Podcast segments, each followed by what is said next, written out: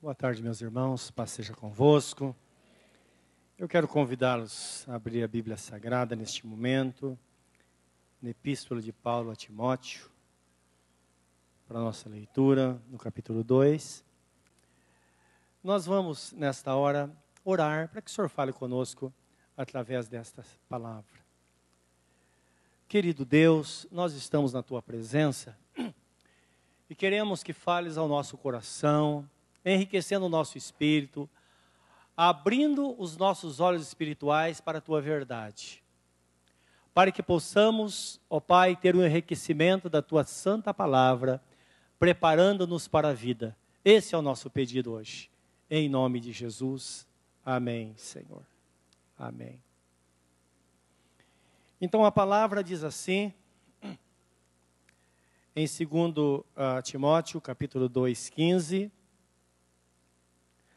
procura apresentar-te a Deus aprovado, como obreiro que não tem de que se envergonhar, que maneja bem a palavra da verdade. Amém? Você é obreiro do Senhor? Nesta manhã, alguns irmãos receberam o seu certificado da escola bíblica que concluíram o curso de três anos. Foi um momento muito especial, não é? Então, o irmão Edson, a Genilza, a Ione, o Manuel Messias e Kátia. Essas cinco pessoas concluíram os três anos e receberam o certificado pela manhã. E esta é a razão também, o porquê nós temos, vamos ou já abordamos, e mais uma vez falaremos sobre a importância da nossa relação com a palavra de Deus. Não é? O texto fala sobre obreiro aprovado. E é interessante que nessa escola bíblica que nós fazemos, ela é muito simples. Simples, acessível. E dentre as pessoas que têm concluído o curso desses anos que ela tem de sua existência, tem algumas pessoas que elas é, começaram muito tímidas, por até questões de por é, ter saído da escola muito cedo, algumas pessoas sabiam só ler o necessário e elas concluíram. Não é porque é interessante, as coisas espirituais são assim. Nós podemos, é, como diz a Bíblia Sagrada, crescer na graça e no conhecimento de nosso Senhor Jesus Cristo em qualquer tempo. Até porque é, o fato de sermos intelectuais não significa que estamos mais próximos de Deus ou que temos mais facilidade e acesso às coisas espirituais. Não. O que a Bíblia Sagrada diz que um coração quebrantado e contrito é que tem o seu valor maior na presença do Senhor. E nós temos percebido isso, tem sido uma benção muito grande. E nesses três anos, quando nós falamos, durante três anos, estudando uma hora e meia por dia, parece é, muito pouco, não é verdade? Mas olha o que nós abordamos nesses três anos. Primeiro ano, uh, nós falamos sobre a harmonia dos evangelhos, que é uma comparação entre os quatro evangelhos. Eles foram escritos com propósitos diferentes. E a comparação, não é? E existe uma harmonia entre os quatro evangelhos. E dentro, de, dentro desse estudo é focado todo o ministério e obra de nosso Senhor Jesus Cristo. Significa que a pessoa, logo no primeiro ano, ela vai conhecer come, do começo ao fim os quatro evangelhos. Que só isso aí já traz uma riqueza muito grande de conhecimento, até porque as pessoas conhecem muito pouco sobre os evangelhos, né? Pode observar, se fala muito sobre o Velho Testamento. Você ouve alguém pregando, fala de Davi que matou Golias e que Israel venceu a guerra. São coisas tratadas de Deus lá no passado. Bíblia fala que são sombra das coisas futuras. Eles sonhavam e nós vivemos a realidade. Porque agora Jesus está presente, não é? Então, precisamos conhecer realmente essas proezas do, dos evangelhos. E também no primeiro ano, nós falamos sobre os dons ministeriais, e é muito interessante porque tem uma relação dos, do, do, nossa com a igreja aqui dons ministeriais, focando os dons que Deus colocou na igreja, Deus o Pai colocou na igreja, como diz em 1 Coríntios 12, Também estamos sobre os dons de nosso Senhor Jesus Cristo, que são os dons que Jesus colocou na igreja, visando aperfeiçoamento dos santos. Falamos sobre a pessoa e os dons do Espírito Santo. São coisas importantíssimas, principalmente no meio pentecostal, não é? O que é do Espírito Santo, o que é emoção, o que é. Então há muita mistura. Então, esse estudo traz para nós uma maturidade muito grande inclusive discernimento. Qualquer situação que acontece, você pode saber se é do diabo, se é do homem ou se é do Espírito Santo. Então é, é importante esse conhecimento, né? E nós focamos logo no primeiro ano porque é a base. E depois nós, os professores, entramos no Pentateuco, que já o segundo ano, segundo e terceiro. O Pentateuco diz respeito à história do povo de Israel e é focado Principalmente é, o tabernáculo, que é a, a, primeira figura de Jesus lá no, no Velho Testamento. Então, no tabernáculo, cada peça, cada cor, cada situação apontava para Jesus. Então, nós estudamos minuciosamente tudo isso, toda a história de Israel, a sua jornada no deserto, a separação das tribos. São coisas importantes para ter uma ideia realmente do funcionamento do povo de Israel, não é? sabendo que lá em Gênesis, quando fala, quando fala da, da, da linhagem piedosa de, de Sete, que foi o terceiro filho de Adão, a partir daí diz que já começou a se invocar o nome do Senhor. Então, de Sete tem uma linhagem que termina em Jesus. Então é importante, não é? Então, você, quando você estuda uh, esses livros, você pega a Bíblia e você tem uma visão do começo ao fim. Não dá para separar. Velho Testamento, é figura daquilo que ia acontecer. A vinda de Jesus para cá, a realidade. Então, é, para o crente isso é muito importante, né? ter uma visão ampla da, do reino. E aí também nós estudamos sobre a história da igreja, a jornada da igreja, desde o começo até agora. Então, separando todos os tempos, todas as épocas. Também sobre as epístolas paulinas, que é o centro doutrinário da igreja. Porque Jesus ele traz os evangelhos, mas ele não mexe em questão doutrinária. Porque a doutrina, ela foi dada pelo apóstolo São Paulo, não é? Então, todo o funcionamento da igreja nós estudamos aqui nesses livros das epístolas paulinas, todos os livros escritos pelo apóstolo São Paulo. E por fim, nós falamos sobre uma matéria chamada hermenêutica, que hermenêutica significa interpretação, não é? Então, é a forma de interpretar a Bíblia Sagrada. Como que a Bíblia Sagrada deve ser interpretada? Então, quando a interpretação deve ser literal? Quando é uma, é, uma interpretação figurada? Então, nós é, é, discorremos sobre esse assunto, que traz uma grande informação para o crente também, para que ele tenha habilidade, quando pegar a Bíblia, de saber o que fazer com ela. É? E, além disso, nós também estudamos um pouco sobre homilética. Homilética, na verdade, a, a, o seu significado é, é a arte de pregar.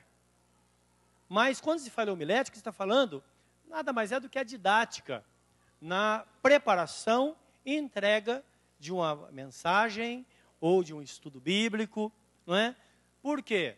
Quando a Bíblia Sagrada fala em obreiro aprovado, obreiro aprovado é aquela pessoa que quando vai falar do amor de Jesus, quer pregando para um número grande de pessoas ou falando individualmente para uma pessoa. O seu assunto tem que ter coerência. Tem que ter o começo, meio e fim. Não é? Então, existem alguns pescadores aqui na igreja, e é interessante isso, né? É, tem pessoas que dizem, olha, eu, eu jamais aguentaria ficar o dia todo à beira do rio lá pescando. Mas todo pescador sabe disso. Ele chega lá, arruma todas as suas tralhas, tudo em ordem, leva lá um pouquinho de, de material para a ceva, né, alguma coisa que o peixe gosta, joga lá na água e deixa lá. E coloca os anzóis lá e fica esperando. Né? Pode ser que, de repente, os peixes cheguem. Pode ser que à tarde. Tem que esperar. De repente, quando chega o cardume de peixe, é hora de vocês terem que ter habilidade para tirar o máximo possível. Não é? Antigamente se pescava com rede. Então, ou com tarrafa, que jogar aquela rede aberta, Ora, se os peixes estão ali, você tem que ter habilidade para jogar, para pegar, para pescar. É isso que Jesus disse, né?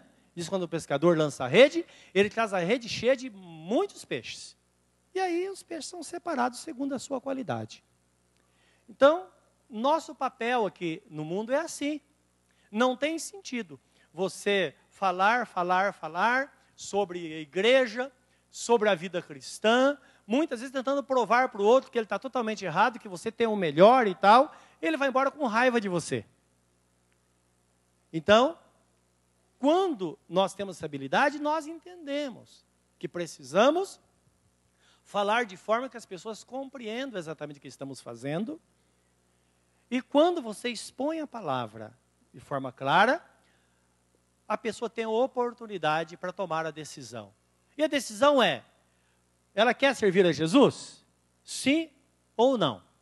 Porque nós sabemos que apesar de Jesus ter morrido por toda a humanidade, porque está escrito que o desejo de Deus é que todos sejam salvos mediante o conhecimento da verdade, está em 2 Pedro 3,9 esta palavra. Nós vemos outros textos bíblicos que expressa a perfeita vontade de Deus, ele levando, Jesus levando sobre si todas as nossas dores, para nos dar a salvação. Ele sofrendo em nosso lugar, ele pagando o preço pela nossa alma. E a Bíblia diz que ele pagou o preço não só pelas nossas, mas pelo, pelo pecado do mundo inteiro. Então é bom entender que o pecado da, da humanidade estava sobre Jesus. Ele pagou o preço pelo pecado de toda a humanidade. Apesar disso, não é? Não é? Dentro disso nós sabemos que, teoricamente, todo ser humano está salvo, porque o preço foi pago para todo mundo. Apesar de tudo isso, muitos vão ficar de fora.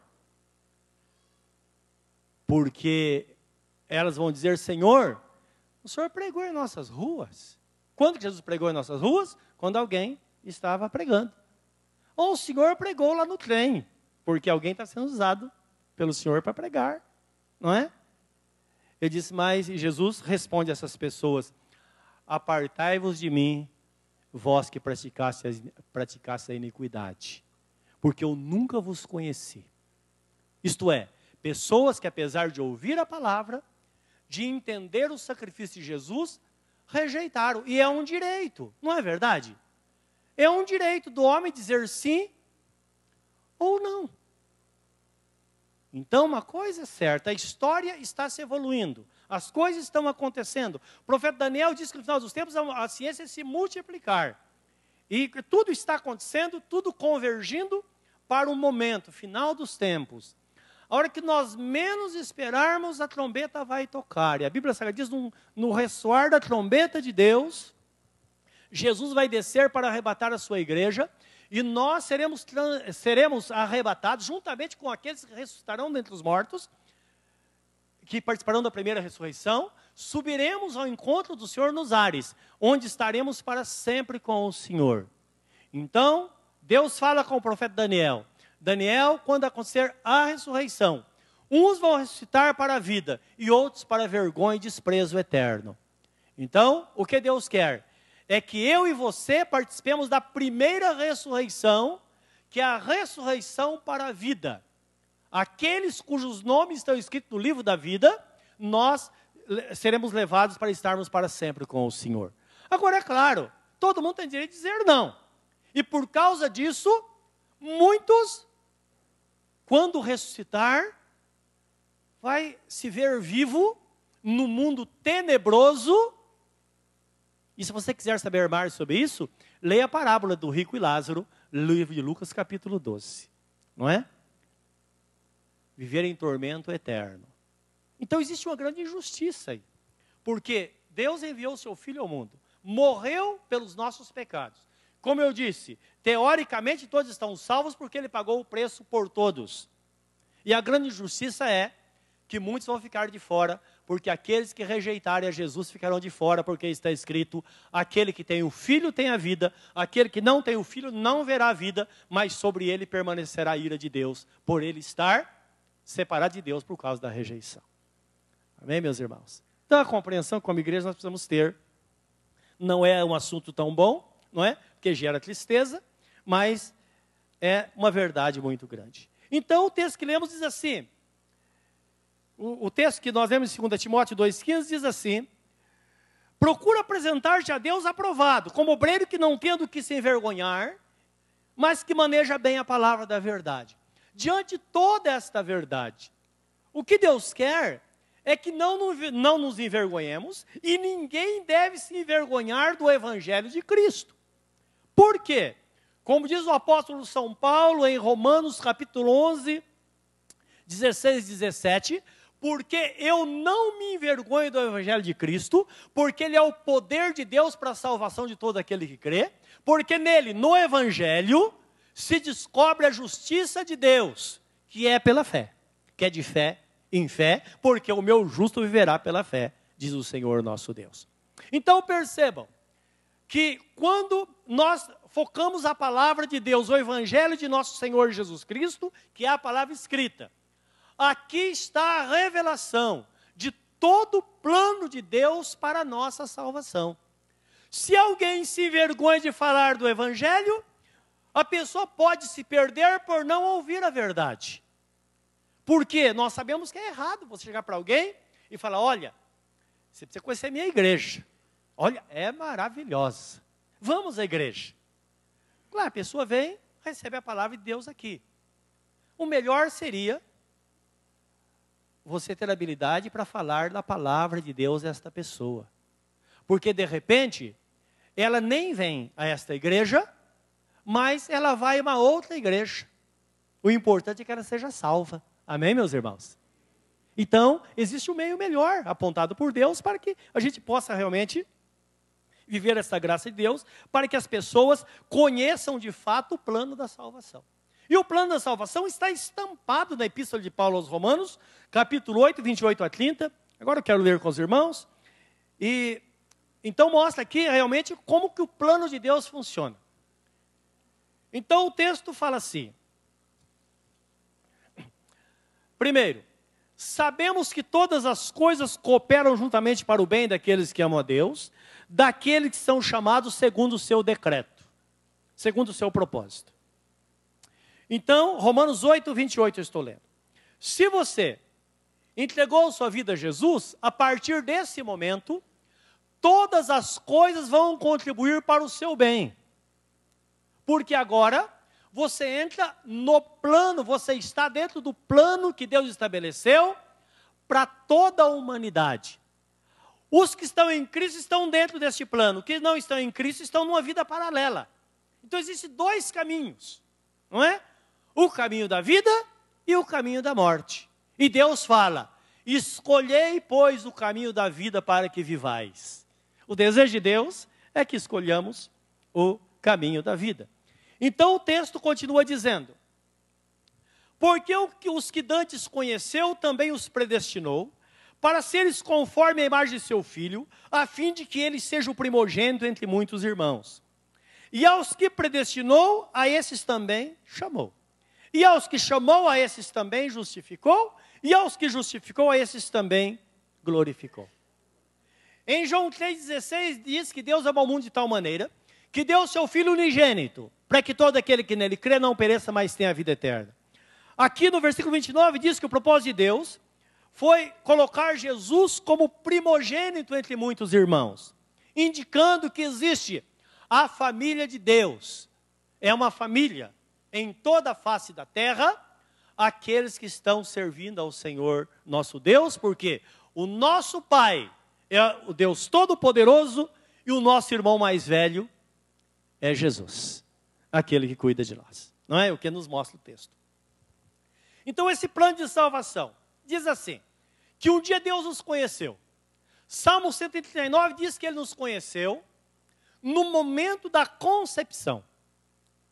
Então, o salmista Davi diz assim: quando eu era uma substância sem forma, tu me conheceste e escreveste todos os meus dias num livro. Nenhum deles ficou para trás.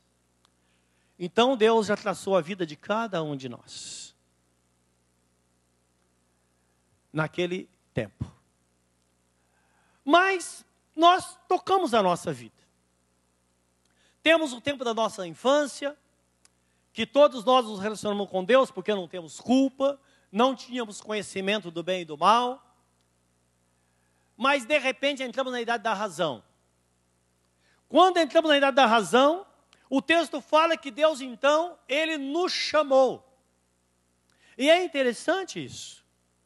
Porque Deus, ele sempre está chamando, hoje ele pode estar chamando você que veio aqui, que não entregou sua vida a Jesus. Você vai dizer, mas eu vim aqui por acaso. Bobagem. Não é por acaso. Jesus diz assim: ninguém pode vir a mim se não for trazido pelo Pai. Então acredite se quiser, Deus pegou você no colo e trouxe você aqui hoje para te dar mais uma chance para que você entregue a sua vida a Jesus, seja uma nova criatura e entre no plano estabelecido por Deus para a sua própria vida. É o que está escrito aqui. Então, aqueles que foram chamados, eles foram chamados porque lá no passado eles foram predestinados. E a predestinação nada mais é do que é, um destino antecipado. Todos nós somos predestinados em Cristo para viver na presença de Deus, para que tenhamos vida. E aqueles que são chamados do texto foram justificados por Deus. E a justificação acontece quando nós entregamos nossa vida a Jesus. Romanos 5,1 diz assim: Justificados, pois, por meio da fé, temos paz com Deus por meio de nosso Senhor Jesus Cristo. Então, quando nós entregamos nossa vida a Jesus, a justiça de Deus nos é atribuída.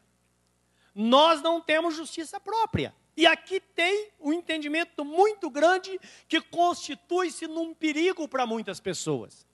Porque tem pessoas que dizem: Olha, eu, não, eu na verdade só falta ser crente, só falta ir para a igreja. Até as pessoas acham que eu sou crente. Porque eu não faço mal para ninguém, eu não fumo, eu não bebo, eu não falo mal das pessoas, se eu não posso fazer o bem e o mal também não faço. Meus irmãos, é obrigação do homem ser bom, não é? É nossa obrigação não destruir o nosso corpo, que é o templo do Espírito Santo. Até porque está escrito: aquele que destruir o templo do Espírito Santo, Deus o destruirá. Porque vós sois o templo do Deus vivente e o Espírito de Deus habita em vós. Então, é, é a, a, a, a, lei da, da semeadura e da colheita. Não é verdade? Se a pessoa que fuma a vida inteira, a probabilidade de morrer de câncer nos pulmões é muito grande. E outras coisas. Então, essa coisa é natural não tem nada a ver com a justiça de Deus. Ah, mas aquele crente, tenho uma família que é crente. Olha, mas se for para ser crente com aquela família, então não quero. É claro que tem pessoas que não dão bom testemunho. Tem pessoas que não dão bom testemunho. Mas nós vamos entender que Deus tem paciência com essas pessoas. E Deus trata com elas. Tanto é que está escrito, livro de Filipenses 1,6 ou Colossenses 1,6, diz assim: porque aquele que começou a boa obra em vós é poderoso para terminá-la até o dia de Jesus Cristo. Mas que Deus não tem pressa. Pessoas que hoje, às vezes, não conseguem viver uma vida plena na presença de Deus, no futuro elas vão viver. Porque passo a passo, é de fé em fé, é de graça em graça. E graças a Deus, por isso que Deus é paciente e Ele vai moldando a nossa vida. Porque, na verdade, o ser humano é como uma joia bruta que tem que ir moldando. E nós somos moldados muitas vezes pelo sofrimento. Nós conhecemos uma família cristã que era um problema. Um problema por quê? Você conversava cinco minutos, a pessoa estava desmerecendo você, ou falando mal de alguém, ou, ou botando defeito. Aí passaram por uma provação, meus irmãos, a família mudou da água para o vinho, se tornou uma benção. Todo mundo tem uma compreensão, tem paciência, não é? Não fica falando mal dos outros mais, criticando os outros, porque falar mal dos outros é fácil, né? O que Deus quer é que olhemos para dentro de nós. Quando participamos da ceia, como hoje vamos participar, a palavra é clara em dizer: examine-se, pois, homem a si mesmo. E nós mergulhamos para dentro de nós, e sempre quando fazemos isso, nós sempre dizemos: Senhor, Puxa vida, miserável homem que sou. Me ajuda, eu quero ser melhor, Senhor. Senhor, faça algo na minha vida. Senhor, repara as arestas da minha vida para que eu possa ser melhor para ti, ser um testemunho fiel do, do Senhor, para que eu possa ser um crente para valer, como eram os crentes da igreja primitiva, que a Bíblia fala que na, na cidade de Antioquia, não sei se é da Síria ou da Pisídia, eles, porque tinha duas Antioquias, pela primeira vez eles foram chamados de cristãos. E Jesus já estava no céu há muito tempo. Mas por que foram chamados de cristãos? Porque eles viviam de tal forma que eles eram muito parecidos com Jesus pela forma de ser. Jesus era caridoso, eles também eram. Eles eram misericordiosos. E eles eram ofendidos e não revidavam. Eles viviam confiando no Senhor e na Sua palavra. Então, meus irmãos, eu vou chamar de cristãos. E cristão significa isso, uma pessoa semelhante a Jesus. Não na aparência, mas na forma de ser não é? Jesus fala, livro de João, deve ser 13, 35, se não me falha a memória. Se não for esse texto, está tá no livro de João. Fala assim: Nisto conhecerão que sois meus discípulos se vos amardes uns aos outros. E o amor é exatamente esse compadecimento, esta compreensão da natureza humana, porque só assim nós podemos semear esta palavra e as pessoas serem abençoadas. A palavra de Deus, só a palavra, é que transforma, é o Evangelho. O evangelho significa boas novas. E boas novas, meus irmãos, é a palavra escrita. Então, quando você prega a palavra, as coisas vão acontecer. E eu quero que você veja em 2 Timóteo 4, 2 a 5, o que está escrito. Aqui é chamado uma epístola pastoral, porque Timóteo, ele era um jovem, cerca de 22 anos, no máximo 24, era pastor da igreja de Éfeso, era solteiro e tinha lá as suas dificuldades. Uma igreja muito grande e tinha as dificuldades, e Paulo escreve a Timóteo, dando-lhe orientação acerca da, da, do seu comportamento, da compreensão de como funciona o reino de Deus. E ele começa dizendo assim: Conjuro-te, pois, diante de Deus e do Senhor Jesus Cristo, que há de julgar os vivos e os mortos na sua vinda e no seu trono, ou no seu reino. Que pregues a palavra, instes a tempo e fora de tempo, redarguas, repreendas, exortes com toda longanimidade e doutrina.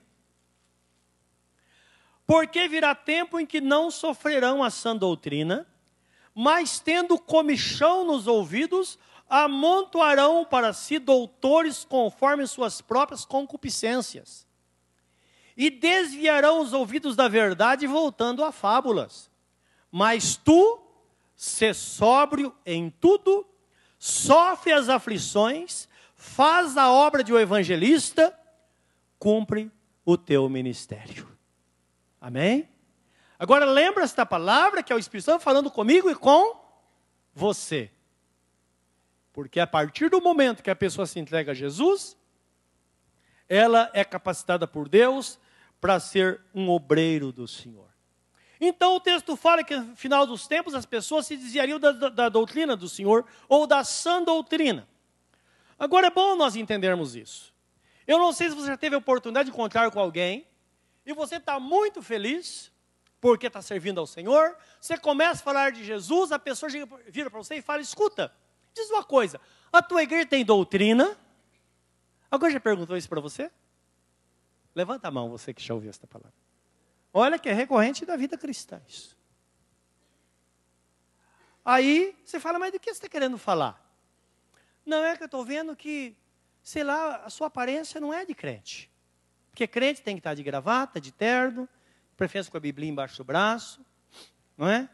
Então uma saia longa, não importa quanto esteja apertada, tem que ser longa. Não é? E coisa assim, daí para frente. Então, isso que estou dizendo é verdade, não é? são coisas que nós vemos por aí. Aí, se você não conhece a palavra de Deus, você fica já meio, poxa vida, mas que coisa é essa? E agora? Porque, na verdade, essas pessoas têm aparência de piedade. E de vez em quando você encontra pessoas crentes está embaixo do braço com uma cara de peixe morto, porque não pode sorrir, não é verdade? Não pode, não, tem que ser sério. Porque sorrir está, então, está pecando. Olhar só para frente, ou então olhar para o chão, não é verdade? E agora, o que fazer? Ora, lembra que o Evangelho é a palavra escrita, a doutrina de Deus é a palavra escrita. Agora é bom nós entendermos, quando nós conhecemos a palavra, a primeira coisa que nós sabemos é que existe a doutrina de homens e a doutrina de Deus. Por quê? O homem, ele trabalha para escravizar o outro. E se você falar para a pessoa, você enlouquece. Não é? Enlouquece. Porque tem os poderosos que dominam os mais pobres sempre. É verdade ou não é? Então, você é controlado. Se você não sabe, uma hora, se você dá uma, uma andadinha lá para Santa Efigênia, você vai encontrar alguém vendendo lá um, um CD, lá tem o seu endereço, seu CPF, seu RG, tem tudo sobre a sua vida, e eles vendem para lojistas para depois eles mandarem propaganda para sua casa. Onde eles pegam isso? Nós somos vigiados em tudo, nós somos, existe um certo domínio.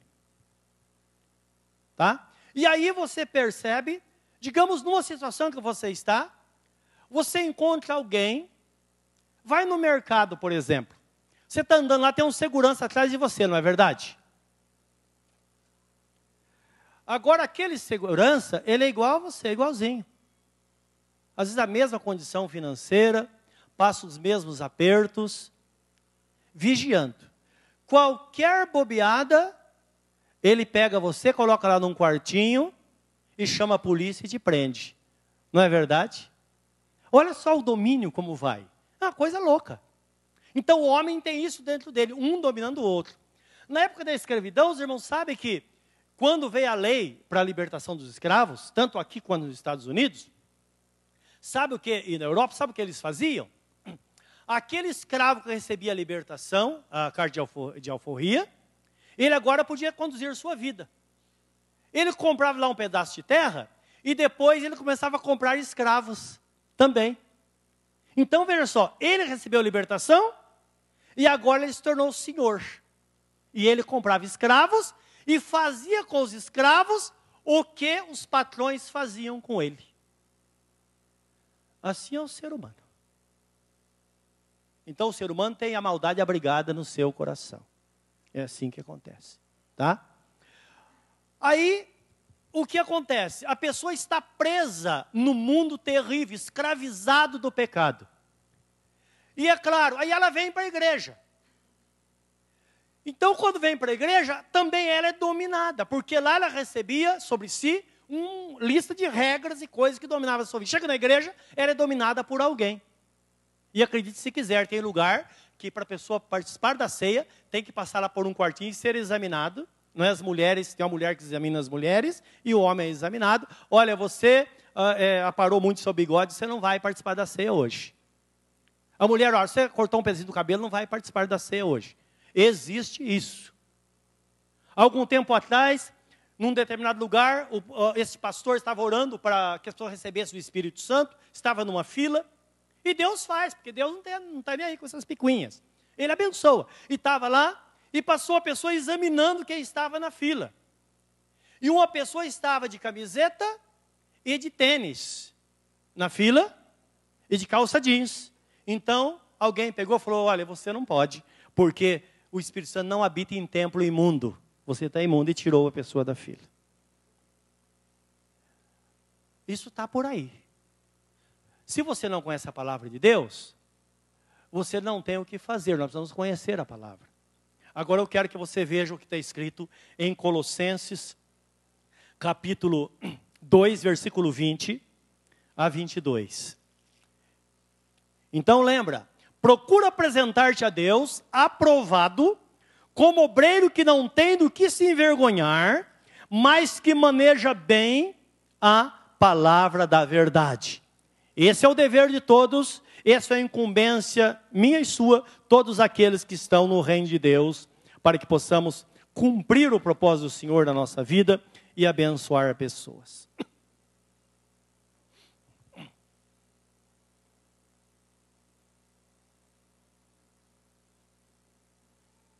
Versículo 16, começando por aí.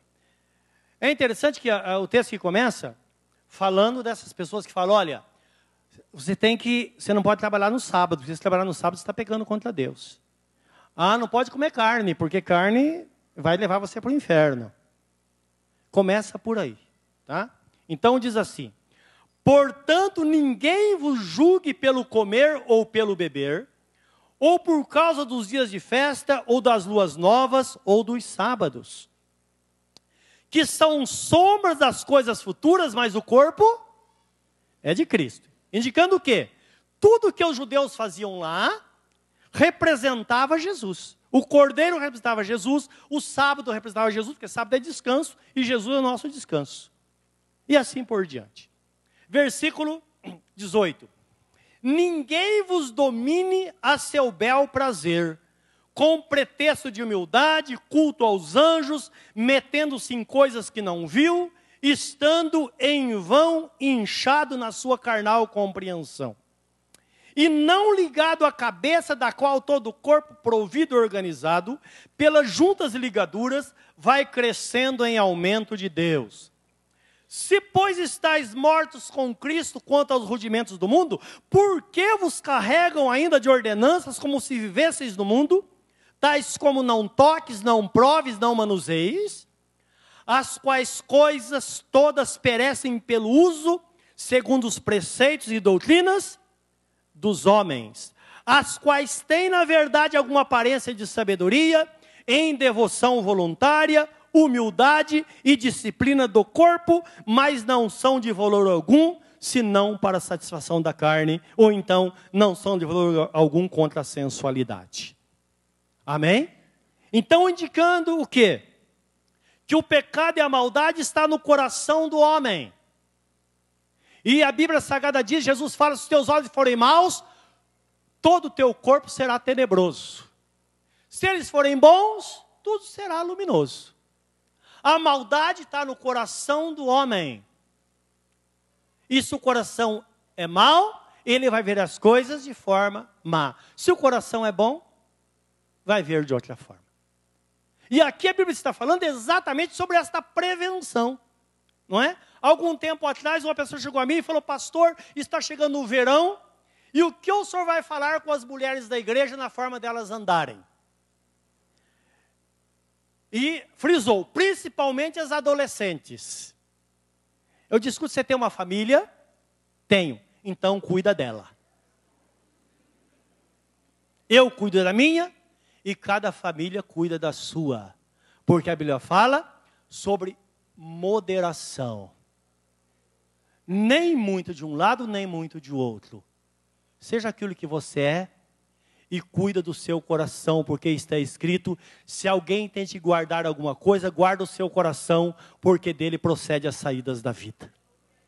Tudo está aqui. Então é isso que a Bíblia Sagrada diz. Deus nos chamou para viver uma vida de liberdade. E o que é a liberdade? A liberdade é que nós fomos chamados para viver livres, e a Bíblia diz que nós seremos julgados pelo estatuto da liberdade. Estatuto, estatuto é um conjunto de regras que rege uma organização. A família tem um estatuto, que são as regras da família. A igreja tem as regras da igreja. Mas essas regras têm que ser regras coerentes, estabelecidas por Deus, dentro da moderação, porque Deus não nos deu o espírito de covardia, mas de poder e moderação, diz a Bíblia Sagrada não é? E dentro desse espírito de moderação, nós seremos julgados. E a liberdade é: você é livre para fazer o que você quiser. Agora, o que é que você vai fazer? Porque o que vale é a colheita, a semeadura e a colheita. Nós colheremos o que nós plantamos. Não é verdade? Então, guarde bem esta palavra. Agora, o que então que a Bíblia Sagrada, do que a Bíblia está falando? Quando ele está falando sobre doutrina, eu quero que você veja em 1 João, capítulo 1, versículo 7 a 10. O que é essa doutrina então?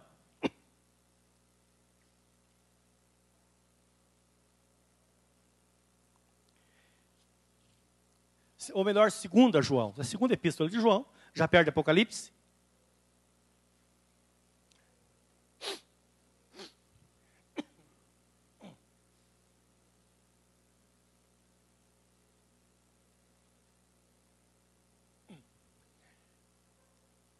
Então aqui o apóstolo João escreve assim: Porque já muitos enganadores entraram no mundo os quais não confessam que Jesus Cristo veio em carne. Este tal é o enganador e o anticristo. Olhai por vós mesmos para que não percamos o que temos ganhado. Antes recebamos o inteiro galardão. Todo aquele que prevarica e não persevera na doutrina de Cristo, não tem Deus. Quem persevera na doutrina de Cristo, este tem tanto Pai como Filho. Se alguém vem ter convosco e não traz essa doutrina, não recebais em casa, nem tampouco o saudeis. Amém? Que doutrina é essa? Que Jesus Cristo veio ao mundo em carne para desfazer as obras do diabo. Lembra lá no início, final do ano, quando nós falamos sobre o Natal, sobre o nascimento de Jesus? Lembra que de forma muito sutil o inimigo, ele começa trabalhando para que os irmãos, e é o espírito do anticristo que está no mundo, os irmãos sejam convencidos para que eles tenham pavor do Natal. O Natal é coisa do diabo, é coisa de Roma, coisa da Igreja Católica, não pode ser comemorado de forma alguma. É isso que Satanás quer. Ele quer anular o nascimento de Jesus, porque o nascimento de Jesus aí tem um milagre. Não é? Nós vemos quando o anjo apareceu a Maria e disse: Maria, você vai dar à luz um filho, e o seu nome será Jesus, que significa o Salvador. Significa Emanuel, que é o dom que Emanuel, seu nome também será Emanuel, que é Deus conosco. É Deus presente na terra. Ele disse, Senhor, mas como vai acontecer isso? Eu sou um adolescente. E eu nunca tive contato com homem algum. Ele diz: a virtude do Espírito Santo será, será a, a virtude do Espírito Santo virá sobre ti, por isso que ele será chamado Filho do Altíssimo. E vai, e vai ser gerado no seu ventre o Filho de Deus. O maior milagre está aí, não é? É o Deus Todo-Poderoso vindo para assumir a natureza humana para que através deste milagre nós pudéssemos participar da natureza divina. Você acha que o diabo quer isso?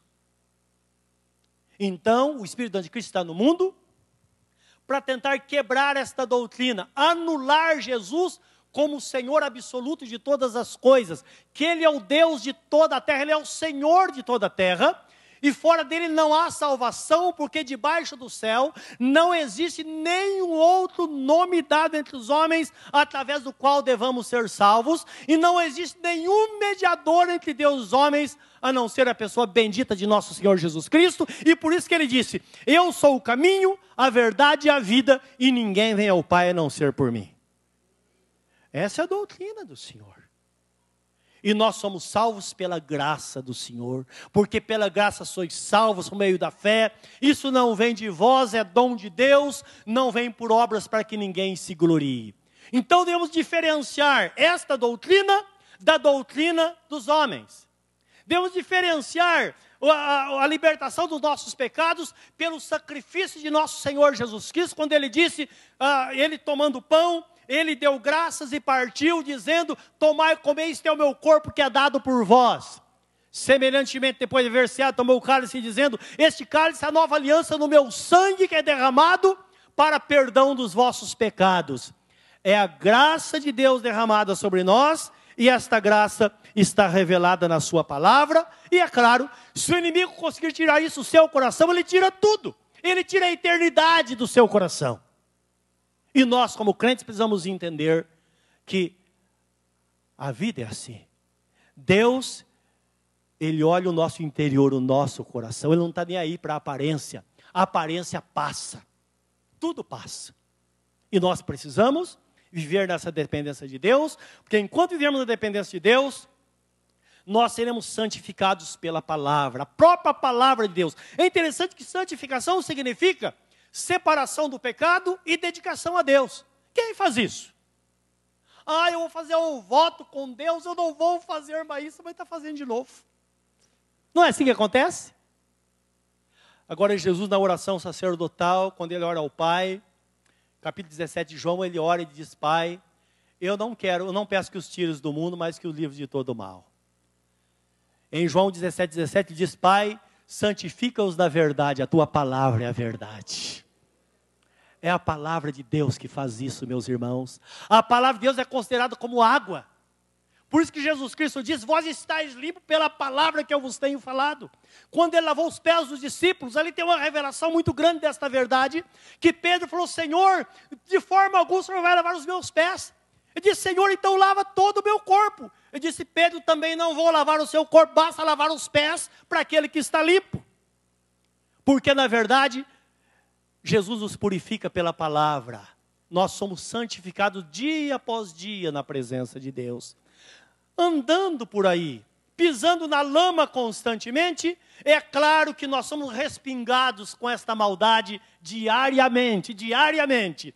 Mas aí nós nos colocamos na presença de Deus e somos lavados de novo, os nossos pés se tornam limpos, porque está escrito: se confessarmos nossos pecados, Ele é fiel e justo para perdoar os nossos pecados, nos purificar de toda a injustiça. E João conclui dizendo: Filhinhos meus, essas coisas vos escrevo para que não pequeis, mas se todavia, se por acaso alguém pecar, temos advogado no céu, Jesus Cristo justo. Ele é propiciação pelos nossos pecados, e não somente pelos nossos, mas pelo pecado de toda a humanidade. E o que me alegra é que a palavra propiciação significa tornar propício aos olhos de Deus, aceitáveis a Deus, mas também significa cobrir e apagar. Quando nós confessamos nossos pecados, eles são cobertos com o sangue de Jesus e são apagados pelo poder do sangue, e nós assumimos uma nova vida e uma nova posição na presença do Senhor nosso Deus. Esta é a palavra. A palavra é vida, e o que está escrito é que ela é eficaz. Livro de Hebreus 4, 12 e 13, quero que você dê uma olhadinha comigo, que mostra que esta palavra é viva. Sabe o que significa uma palavra viva? Ela tem vida ela tem vida. Quando Jesus Cristo disse, é interessante que pessoas elas, elas, elas é, usam isso e anulam a palavra de Deus por causa de uma tradição, como dizia Jesus. Você sabe que tem grupo de pessoas que são proibidas de ler a Bíblia. São proibidas. Ah, você pode ler a Bíblia só na igreja e quando vai para casa só o texto que foi lido na igreja. É claro, a coisa mais, a coisa melhor do mundo é você fazer isso porque você tem domínio sobre as pessoas. Não é verdade? Porque no conhecimento da Bíblia, de repente, você, você pode conhecer coisas que Deus não revelou a ninguém e vai revelar somente a você. Então guarda bem isso, tá? Então, o que nós precisamos entender é que o que Deus quer é que conheçamos a sua palavra, ela é uma palavra vida, viva, e Jesus diz assim: a letra mata. Então alguém fala, ah, não pode ler a Bíblia porque a letra mata. Mas não é essa letra. Ele está falando para os judeus. Judeus que tentavam buscar a aproximação de Deus através de conhecimento e muitas coisas da prática da lei. Os gentios ou os gregos, que através do conhecimento eles achavam que se aproximavam de Deus. E Jesus Cristo disse: quer dizer uma coisa para vocês, a letra mata, mas o Espírito vivifica e a palavra que eu vos digo são espírito e vida.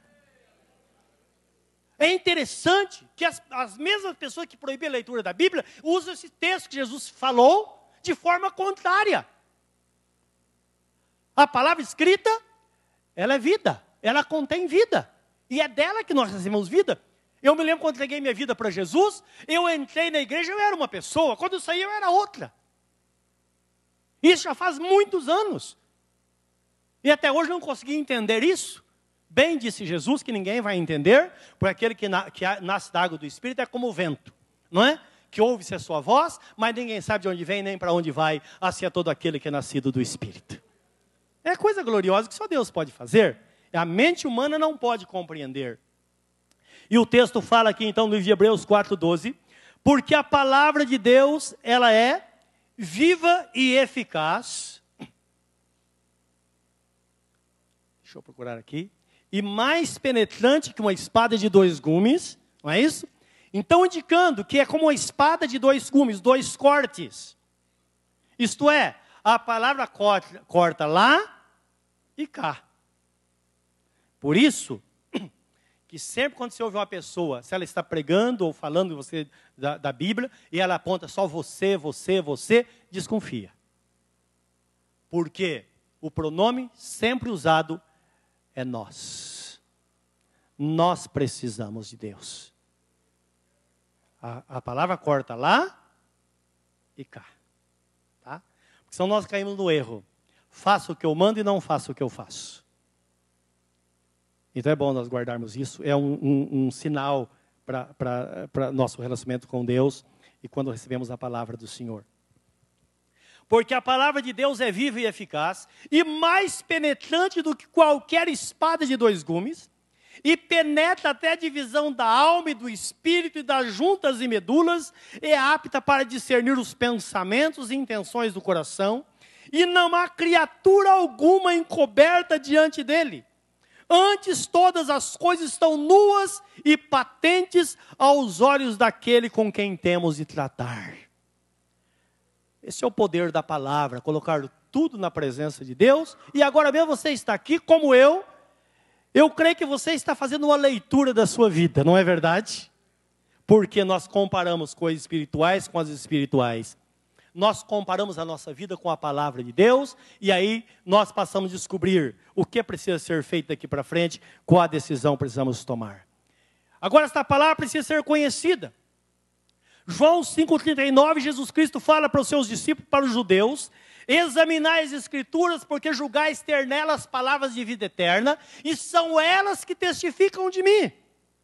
Então, sempre os homens procuraram examinar as Escrituras, porque sempre foi sabido é que é nesta santa palavra que nós encontramos Jesus. Porque a palavra revela a pessoa bendita de nosso Senhor Jesus Cristo, por isso que está escrito: prega a palavra em tempo e fora de tempo.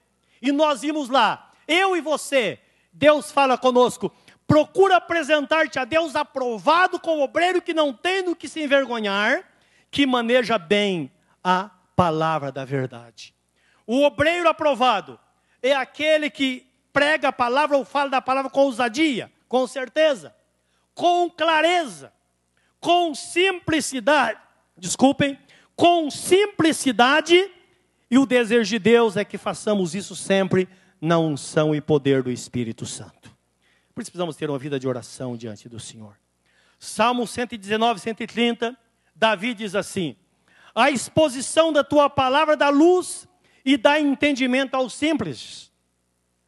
Alguma Bíblia traz a revelação da palavra, está dizendo quando nós fazemos uma explanação, uma exposição da palavra, esta palavra é uma palavra que ela é aplicável na nossa vida.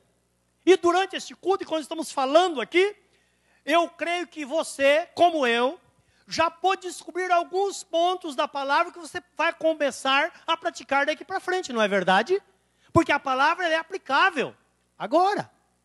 Existe um segmento da teologia cristã, teologia bíblica, que é chamado de teologia sistemática. Teologia sistemática significa a teologia da aplicação, que cuida exatamente deste assunto, que não tem sentido uma pessoa conhecer a Bíblia Sagrada sem que coloque ela em, em prática. Ou alguém ensina a palavra sem colocá-la em prática. E isso é tão interessante porque eu já tive contato com algumas pessoas religiosas, e com padres, e, e principalmente freiras, e, e aquela questão de adorar a Maria, não é a mãe de Jesus. E todos eles disseram a mesma coisa. Nós sabemos que não devemos fazer isso. Só que não temos opção. Certa vez a freira me disse: é a única coisa que eu tenho, é tirar isso de mim, não sobra mais nada. É a mãezinha. Então percebam que são pessoas que têm contato com a Bíblia Sagrada, mas todos sabem aquilo que está certo, aquilo que está errado, porque o Espírito Santo está na palavra. Por isso todas as Bíblias são iguais. E quando a pessoa lê, o Espírito Santo vai indicar o caminho. Existem pessoas teimosas e o espírito do anticristo vai trabalhar sempre para impedir que a pessoa obedeça a verdade. Livro de 1 Coríntios, capítulo 12, versículo 1, começa dizendo: Eu não quero, irmãos, sejais ignorantes acerca dos dons espirituais, Porque eu vos digo que quando eram gentios, eres guiados pelos ídolos mudos. Então, indicando que que uma pessoa, se ela rejeita a verdade, quando fala de ídolo mudo, está falando que qualquer oração, qualquer dedicação, qualquer ídolo, os demônios respondem a esta oração, está em 1 Coríntios capítulo 10. Então o que acontece? Tem muitas pessoas que estão sendo conduzidas por espíritos enganadores. Como está escrito em Efésios capítulo 2, versículo 3 ou 5, que está escrito que é o espírito chamado espírito ou príncipe da potestade do ar, que atua nos filhos da desobediência, indicando que existe uma força maligna para conduzir as pessoas, para fazer com que elas se desviem da, da verdade. Por isso que o obreiro aprovado é aquele que se atém à palavra de Deus, se dedica a ela e busca entendimento do Senhor, para que ele possa não somente ter uma compreensão da palavra para a sua vida, mas também para quando transmitir a outro, esta palavra seja levada com sucesso. Procura apresentar-te a Deus aprovado. Conheça bem a Bíblia Sagrada e use-a. Meus irmãos, eu creio que aqui, se você perguntar a pessoa que está ao seu lado, você já leu a Bíblia Sagrada toda, pelo menos uma vez? A maioria vai dizer sim. Algumas pessoas dizem, já li cinco vezes, dez vezes. Sim, e é isso mesmo. Se você não leu, comece a ler. Enriqueça da palavra e use esta palavra, porque está escrito que ela é a espada do Espírito. O Espírito Santo só usa pessoas que estão versadas na palavra do Senhor. Porque esta palavra que é o poder de Deus para a salvação da nossa vida e para a salvação daqueles a quem nós queremos que também herde a vida eterna. E quando nós fazemos isso, a própria palavra cumprirá o seu papel. E eu quero que você veja o último texto que nós vamos examinar agora, está em 2 Timóteo 3, 15 e 17. Que esta palavra, se você buscar conhecimento dela, e incentivar a pessoa salva a conhecer a palavra, ela certamente vai cumprir o seu papel, porque ela é viva, ela é eficaz. E aqui tem uma lição para nós pais também. É engraçado que alguns pais, as crianças estão crescendo, elas conhecem tudo sobre computador, sobre jogos, sobre internet, sobre tudo. O que se pergunta para ela, ela sabe. Mas os pais ainda não deram de presente uma Bíblia para esta criança. Compra uma Bíblia infantil, dá para ela. Ou pega essa Bíblia e conta, leia. É uma palavra que vai trazer transformação. E tem o tempo que a criança ela tem um interesse muito grande, principalmente dos 7 aos 11 anos, é o tempo vital da criança realmente ler toda a Bíblia, não é? E o texto fala aqui de Timóteo. Eu falei há pouco que Timóteo ele tinha cerca de 18 anos, era pastor de uma igreja muito grande, igreja de Éfeso, homem cheio do Espírito Santo, e Paulo escreve a ele, e aqui Paulo está dizendo a razão, o porquê que ele era o que era. Então ele tinha uma avó chamada Lloyd, que era uma mulher que buscava o conhecimento da palavra. Eunice, a sua mãe, educou nos caminhos do Senhor e desde criança ele aprendia a palavra de Deus. Então lembra, e até um alerta ou uma, uma motivação aqui, uma palavra de motivação para você que vai fazer o curso Geração Futuro, é um ministério maravilhoso. Porque se você entra nesse ministério, você está preparando as crianças e como igreja, o maior investimento da igreja é nas crianças. Tudo que fazemos, toda a estrutura, tudo que construímos é visando o bem-estar dessas crianças. E eu louvo a Deus. Criança, bebê que eu peguei no colo aqui para apresentar ao Senhor, hoje nós fazemos com os filhos desses bebês, que hoje já cresceram, casaram e têm filhos, gerações na presença do Senhor se cumprindo o que Deus disse: Eu abençoarei até mil gerações daquele que teme o meu nome. Cocaína, crack, todas essas coisas, vai tudo para o inferno. Nós sabemos que temos outro caminho. Nós fomos ensinados nos caminhos do Senhor, eles vão permanecer na presença de Deus, porque Deus vai guardá-lo. Porque Deus é fiel para fazer isso. Esse é o papel da igreja. E Deus está presente para realizar isso. E olha o que está escrito aí, desde o versículo 14. Tu, porém, permanece naquilo que aprendeste e de que foste inteirado, sabendo de quem o tens aprendido. E que desde a tua meninice sabes as sagradas letras que podem fazer-te sábio para a salvação pela fé que há em Cristo Jesus. Toda a escritura é divinamente, toda escritura divinamente inspirada, é proveitosa para ensinar, para redarguir. Pastor Gilvan, está para redarguir na sua Bíblia que vem, por favor, fala comigo. Para? Redarguir também? É uma correção, não é? Então, botar a pessoa no caminho, né? Então, para ensinar, mas se a pessoa foi ensinada, está fora do caminho, a palavra também traz para o caminho. Para redarguir, para corrigir, para instruir na justiça, para que o homem de Deus seja perfeito e perfeitamente instruído ou habilitado para toda boa obra. Esta é a santa palavra que Deus deixou para reger as nossas vidas. E por causa desta palavra escrita, a partir deste momento nós cumprimos o que Jesus Cristo nos disse. Jesus falou com o apóstolo São Paulo. Ele deixou escrito e nós colocamos em prática quando está escrito em 1 Coríntios, capítulo 11, versículo 23 a 26, porque eu recebi do Senhor o que também vos ensinei. Que o Senhor Jesus, na noite que foi traído, tomou o pão e, tendo dado graças, o partiu e disse: Tomai e comei, este é o meu corpo que é dado por vós. Semelhantemente, depois de haver ceado, tomou o cálice, dizendo: Este cálice é a nova aliança no meu sangue, porque todas as vezes que comerdes deste pão e beberdes do meu sangue, ou beberdes desse cálice, anunciais a morte do Senhor até que ele venha. E nós comemos do pão, porque Jesus Cristo disse: Aquele que se alimentar de mim, por mim viverá. Bebemos do cálice, porque ele disse: Este cálice é o meu sangue que foi derramado por vós, por mim e por você, para perdão dos nossos pecados. Portanto, nesta hora, coloque-se diante de Deus, alimente-se do Senhor e prossiga esta jornada fortalecido na graça de nosso Senhor Jesus Cristo. Curva o seu semblante na presença do Senhor, nosso Deus, nesta hora.